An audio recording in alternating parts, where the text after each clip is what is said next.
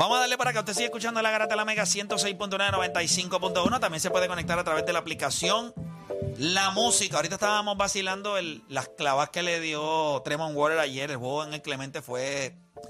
Yo le dije a mi papá, eh, lo miré y le dije, hace años, años que yo no venía al Coliseo Roberto Clemente y yo veía un performance así de alguien con la camisa de Puerto Rico. Sí, tú que ahí, tú ahí. Fue impresionante lo que nosotros vimos ayer. Mira, seguimos por acá rapidito, vamos con Sombra de Florida. Rapidito, Sombra, Garata Mega, dímelo. Dímelo, buenos días, espero que estén bien. Saludos, hermanito. Zumba, ¿qué es la que hay? Habla a lo que quiera. Mira, mira, esta pregunta en especial me gustaría escuchar la respuesta de Odani. Es para todo el mundo, pero me gustaría escuchar también la, la, la respuesta de Odani. Dale, Zumba. Este, como todos saben, en- en la lista, en la NBA hay una lista como que bien selecta de jugadores que han ganado Finals MVP en todas las finales que han, que han ganado, ¿verdad? Y lo más importante son Jordan y LeBron, que en todas las finales que jugaron, que ganaron, fueron MVP. Ajá. Y si, si, tú ganas, si tú ganas un campeonato, pero un compañero tuyo de equipo se ganó el Finals MVP, pues eso usualmente se usa como que para restarte, como que para quitarte eh, puntos, Brillo, ¿verdad? brillo, En- brillo. Sí, sí, sí. Exactamente, lo que le pasó a Curry y lo que le pasó a, lo que le pasó a Kobe Bryant también. Pero tenemos este caso, cuando LeBron jugó contra Dallas, ¿verdad? Que perdió. Cuando tú miras el impacto y tú miras los números, el mejor jugador de Miami en esa final Fue tu, fue tu Wayne Wade. La pregunta es, LeBron hasta cierto punto, él tuvo suerte de haber perdido esa final. Y porque eso, si él, hubiese, si él hubiese ganado esa final, entonces el MVP no hubiese sido LeBron, hubiese sido Wade esa misma dinámica que se dio con Curry y con, y con Kobe se hubiese dado con LeBron. Él tuvo suerte de haber perdido esa final y O sea- que el otro equipo. O sea, está, está argumentando de que hubiese sido peor para su legado el hecho de que ganaran, porque entonces íbamos a decir que pues Que no fue LeBron era menos porque no se llevó el MVP de las finales, pero Exactamente. Estoy pero hablando de- sí, pero eso no en- tiene en que ver porque porque nosotros no le restamos a Magic Johnson por, por no haber ganado uno de los MVP de finales y tú sabías quién era el mejor jugador de ese equipo. Acuérdate que el es finales eh, MVP de finales. Yo creo que eso no, al eso, revés, pero eso, eso- eso- mismo. pero no eso no le iba a restar al revés porque tú juegas para ganar. O sea, tú no, tú no Por puedes. eso, pero yo estoy de acuerdo contigo. Lo que pasa es que ese argumento de que, ah, jugaste, perdiste la final, eh, no, no ganaste el Final MVP de tu equipo, sí se usa para restarles a, a algunos jugadores, pero para otros Hubiese no. sido, hubiese sido, eso, eso hubiese sido carne para algunos idiotas. Tú yo creo razón. que eso le resta a los jugadores que no Gracias son- por llamar. Eso, eso le resta a los Pero jugadores. yo lo veo de una manera interesante porque yo creo que lo mejor que le pudo haber pasado a LeBron era que perdieran esa final, porque entonces Ahí demuestra quedó buen que sí, pero Sí. eh, ¿por qué es importante que perdieran? Porque ese es el momento en, de- en donde tú te puedes sentar con Dwayne Wade ahí en Bahamas y tú le dices, es que mientras tú sigas siendo el mejor jugador de este equipo o tú intentes serlo porque no lo eres, vamos a seguir perdiendo.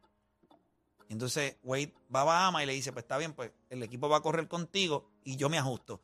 Don't worry about me. Tú puedes hablar las Y el primeras tres. Don't worry about me es que en los próximos dos años LeBron James se convierte, obviamente, en el Espíritu Santo. O sea, no había break de cogerlo. Santísima Trinidad. Era una llama. Se le posó encima a todo el mundo. Los tenía hablando lenguas el NBA. A todos.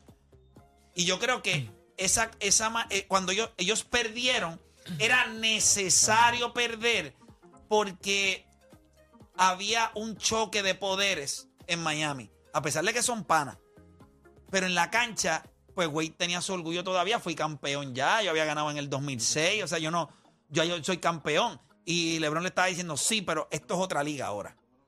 Y en esta liga, lo que tú haces no es suficiente. Y en finales fue. Y es la realidad. Lo que Dwayne Wade tenía para ganar en el 2010 no era suficiente.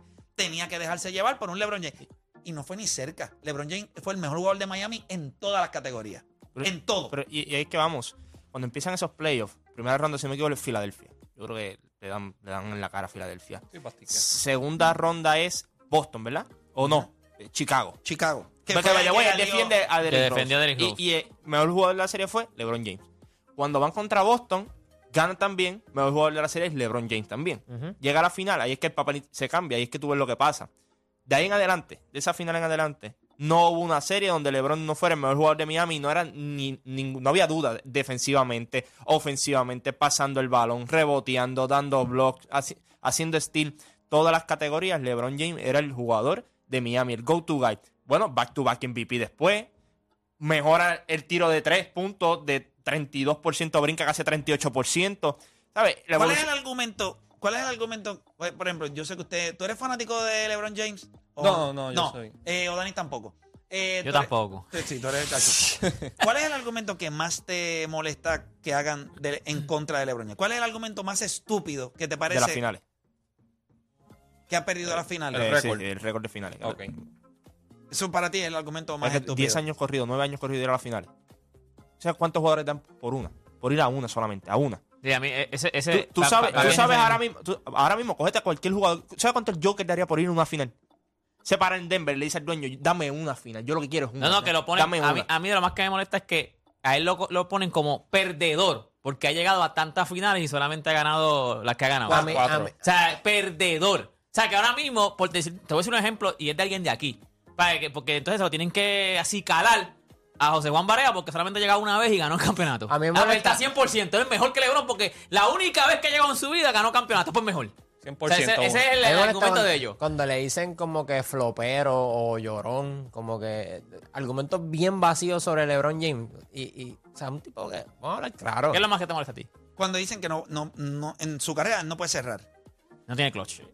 O sea, que no puede cerrar. Yo digo a la gente, o sea, ¿qué baloncesto usted ve? Qué mal. O sea, y, y es lo que yo siempre les he dicho a ustedes. Nosotros, por alguna razón, el molde que utilizamos para medir o sellar a un jugador en, en las habilidades de cerrar y eso es Michael Jordan y Kobe Bryant.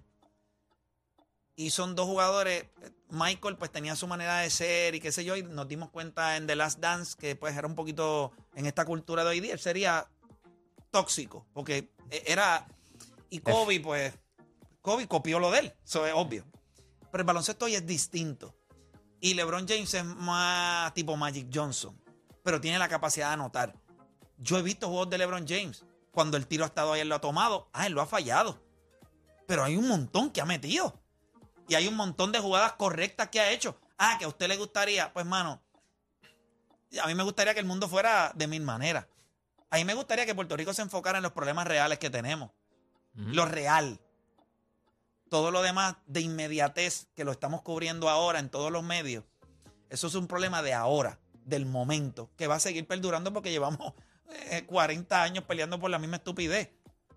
¿Cuál es el problema más grande de este país? El problema más grande de este país es la educación. Y hoy no se habla de la educación. Hay escuelas sin directores. que hay Yo prefiero, maestros. mira, y esto lo voy a decir, y, y para no- eh, solamente voy a decir esto y nos movemos de tema.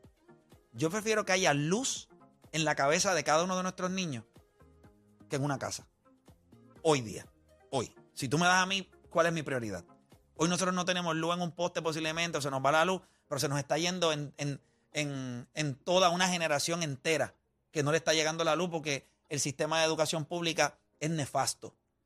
So, el problema que tenemos de país va a seguir porque las personas que nos van a seguir gobernando son esos chamaquitos que van a estar creciendo que no tienen el, no van a tener las herramientas para poder liderar. Si usted piensa que los que nos dirigen hoy son brutos, lo que viene de camino es peor. ¿Por qué? Y no es por culpa de ellos.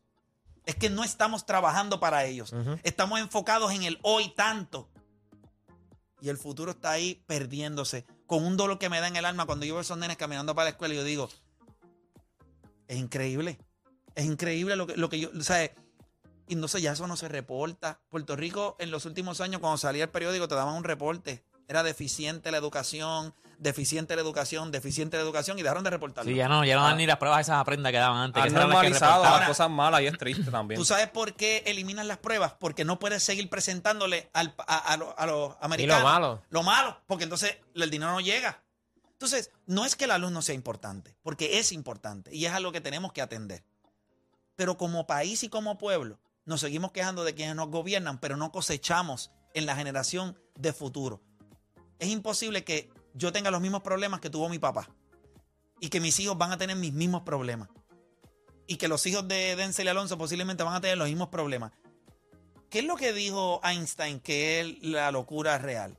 Es esperar, ¿verdad? Eh, resultados distintos haciendo lo mismo. Pues eso es lo mismo que nosotros estamos haciendo. ¿Cuántas veces no nos vamos a parar allí frente a Fortaleza? ¿Cuántas veces no vamos a tirar la seca? Hay que protestar, hay que pelear, yo lo entiendo. Pero el problema real de este país es la educación. Y este país se está embruteciendo más y más y más en todos los renglones. Y, y nosotros seguimos en las batallitas estas de, No, que si me están robando. Claro que te van a robar. Si eres bruto. Al bruto tú le coges ventaja. ¿Qué tú haces cuando tú ves a alguien débil o bruto al frente tuyo? Coges ventaja de él. Pues cuando tú te trepas en Fortaleza y tú miras al país, yo me lo voy a clavar. Pues claro, si son brutos. Sacamos a Ricky, nos metieron a Wanda, ahora está presa, y nos metieron a, Y a- a papá. Que perdió contra Ricky. Y los vamos Y a así que lo sacar. sacamos por bruto. Y los vamos a sacar. Y teníamos a. a- a- y te- mira esto. Teníamos a, a Energía Eléctrica y la UTIER. Y los memes en Puerto Rico en los 90, que todo el mundo veía en las redes sociales, era la, guagua, la guagua con 5 o 6 empleados del UTIER poniendo, cambiando un foco. Y eso era en las redes y la gente se indignaba. ah, y con los sueldos, y qué sé yo, y la gente. Ah, ok. Pues vamos a darle lo que ustedes quieren. Vamos a sacar a la UTIER. La sacaron. ¿Y qué nos metieron? Luma. siempre va a ser así. Va a ir a algo peor. Y, es pa- y está politizada porque la que van a fiscalizar y qué sé yo están en la Pero para que política. usted qué sé yo. entienda que la, O sea, que la mentalidad es que el, no la van a politizar, no, porque es privado, no, está politizado. el problema es que seguimos en, en un juego y la, el, el común denominador es uno. La falta de educación. Tú, lo- tú sabes, nosotros cogemos llamadas aquí. No todas las llamadas parecen personas que, mere- que caminan. Tú te preguntas, ¿cuántos años tú tienes? Ah, yo tengo 35. ¿Y cómo tú has llegado a esa edad con esa porquería de cerebro? Gente, yo hablo diariamente con un montón de personas e interactúo. Yo les voy a decir lo que a mí me da. Vergüenza. Vergüenza. No pensamos. Es el país que tenemos. Yo no estoy diciendo que esto no sea un issue importante. Claro que hay que atenderlo. Pero no nos mariemos. Empezó el curso escolar. Bueno, Las escuelas no están listas. Bueno, sí Bueno, empezó. Las escuelas no están listas. Es- Ese es el no hay problema real. maestro, no hay O sea, pero, directores. entonces, estamos hablando de que no hay luz o que queremos un contrato que está bien, ok, sí, eso es importante. Las escuelas se nos están cayendo en canto. Los chamacos llevan dos años y medio sin coger clases presenciales. Y seguimos peleando entre idiotas. O sea, es quitar a este idiota para meter a este idiota. Para que nos clave por tres años, para que nos demos cuenta que nos engañaron y volver a pelear con otro idiota. Ok, es como si cuando tú eres un perito electricista, mira lo que pasa cuando tú no sabes de electricidad. Tú vas a tu casa y tú dices, mira, ese abanico, hubo un cortocircuito ahí. No sé qué pasó. Entonces, cuando tú llamas al perito electricista, tú le dices, mira, hubo un cortocircuito ahí, se me dañó la nevera y tengo eso allí. ¿Qué hace Puerto Rico? Pues Puerto Rico va al abanico, lo quita para checar que no hay un cable ahí. El otro va al otro lado, el otro va al otro lado. Y el perito electricista dice, vamos a checar algo. ¿Dónde está la caja de los breakers aquí? Y él va ahí. Primero. Puerto Rico va a las otras cosas y no va al, al- al- al centro de, de- de lo que está sucediendo. Tenemos un país embrutecido. Las decisiones son brutas, eh, las ejecutorias son iguales. No tenemos una agencia de gobierno que no sea Hacienda y creo que el SESCO, que hay luz. Esas son las únicas dos que usted puede decir que están haciendo algo bueno. Porque la de Hacienda yo creo que está corriendo como es. Y la del SESCO, si tú me preguntas, cada vez que tú te metes ahí, Están como, están como, están bien digitalizadas. No, están o sea, haciendo bien. Están haciéndolo bien. Fuera de ahí, todo lo demás, que es una utilidad que el país necesita, todo es un desastre. Entonces, estas luchas de inmediatas, pues me- a mí me frustra, me da mucha tristeza.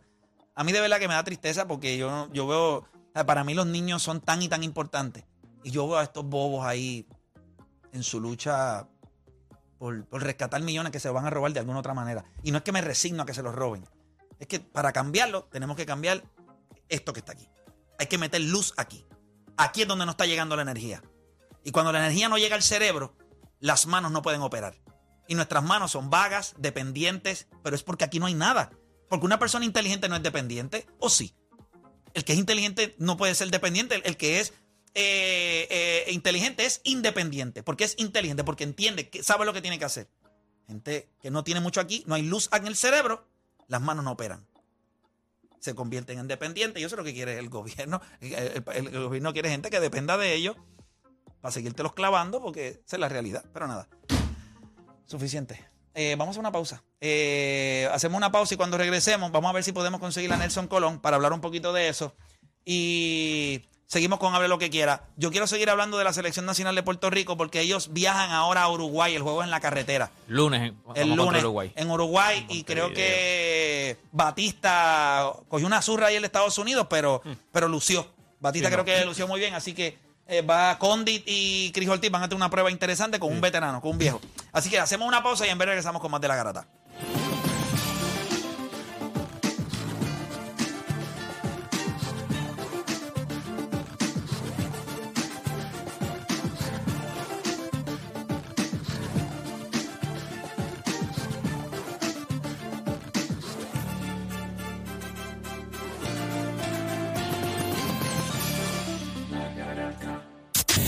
El deporte en Puerto Rico se habla como es. ¿Que no me crees?